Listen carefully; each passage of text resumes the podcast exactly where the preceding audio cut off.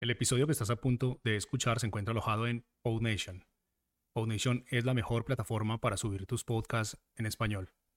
Puedes visitarnos escribiendo en español en el navegador www.podnation.co.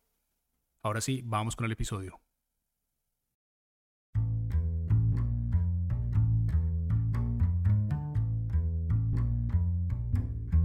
Hola y bienvenidos a Podcasters. Mi nombre es Francisco Rodríguez. Y yo, yo soy Mariana Castaño. Este es un show para quienes están empezando en el mundo de los podcasts, pero todavía tienen 10 millones de preguntas. Este es un formato corto que acá en PodNation llamamos micropodcast, así que no siendo más, empecemos.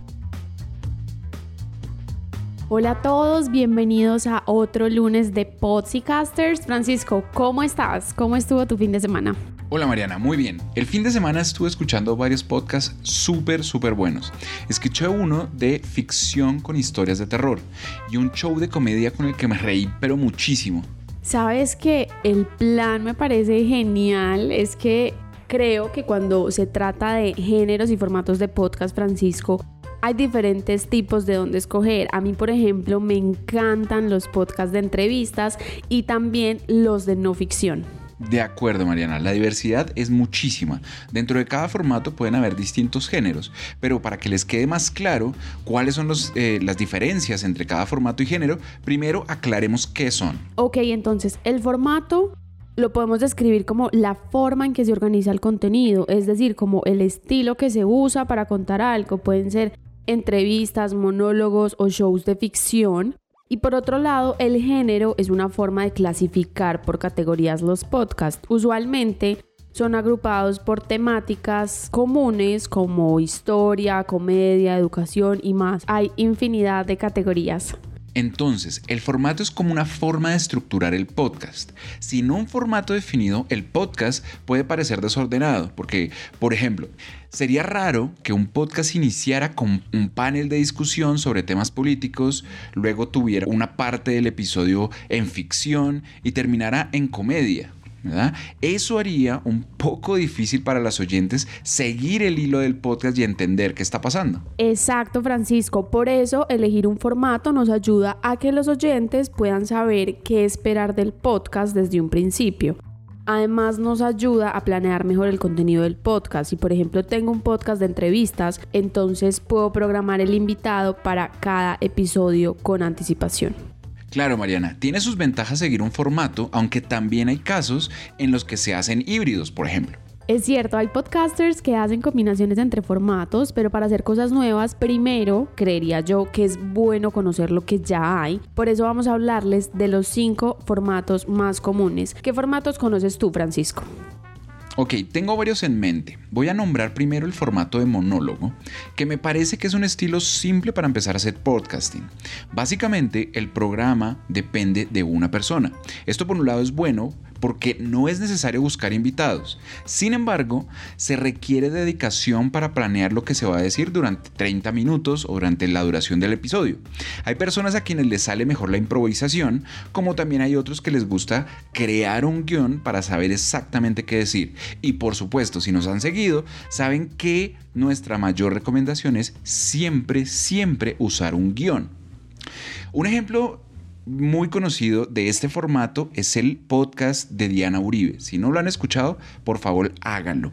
Ella es una historiadora colombiana y tiene su propio podcast en el que va relatando hechos históricos, pero no de la forma en que nos enseñaron en los libros, sino básicamente empieza a cruzar varios hechos históricos, cruzando música, cruzando cine, cruzando eh, el arte con lo que va sucediendo históricamente y lo hace increíble. Así que ese es uno de mis mejores eh, recomendados. ¿Y tú, Mariana? ¿Cuáles formatos conoces? Bueno, yo voy a hablar de un formato que me gusta mucho y es el de entrevistas uno a uno. En español hay un podcast con ese estilo que se llama Se regalan dudas y en cada episodio siempre están Ashley y Letty, quienes son las hosts. Lo que hacen ellas es invitar a expertos o amigos para hacerles preguntas sobre un tema específico. En este ejemplo hay dos hosts, pero también se puede hacer con solo un host y la idea es seguir guiando la conversación a través de preguntas relacionadas con el tema principal del episodio. Y también hay otro formato que es casi igual a este de entrevistas uno a uno. Francisco, ¿tú sabes cuál es? Mm, me imagino que te refieres al formato de panel, porque también se requiere un host que guíe la conversación. La diferencia es que hay un grupo más grande de invitados y lo chévere es que parece como una conversación entre amigos. Lo realmente difícil del asunto es conseguir a más de un invitado. Tal cual, así son los podcasts de panel. Y para alejarnos un poquito de ese estilo de entrevistas, hablemos de los podcasts de ficción. De hecho, hay un show en español que me gusta bastante y salió apenas el año pasado.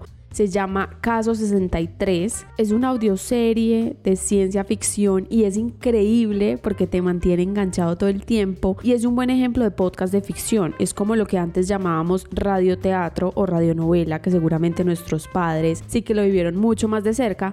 Pero en estos podcasts las producciones sonoras van a otro nivel tienen un diseño sonoro muy bien trabajado, usan voces de actores y efectos de sonido para crear todo un paisaje sonoro que lleve al oyente a imaginarse todo ese mundo de la historia.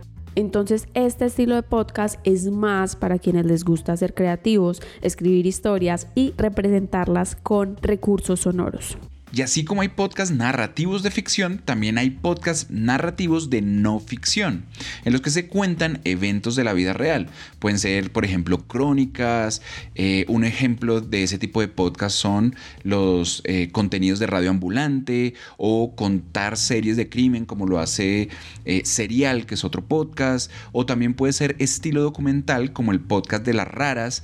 Hay muchas opciones dentro de este formato y también hay más formatos, aparte de estos que hemos mencionado hoy, que, que, bueno, básicamente estos cinco son los más comunes. Así es, nosotros les damos apenas una pincelada de todo el panorama, pero la idea es que experimenten y vean cuál de estos formatos funciona mejor para su contenido y aparte de pensar en el formato, también elegir un género es buenísimo para atraer una audiencia que ya está interesada en una categoría temática. Muy cierto, Mariana. Pero para saber más de los géneros de podcasting, les sugiero escuchar nuestro siguiente episodio.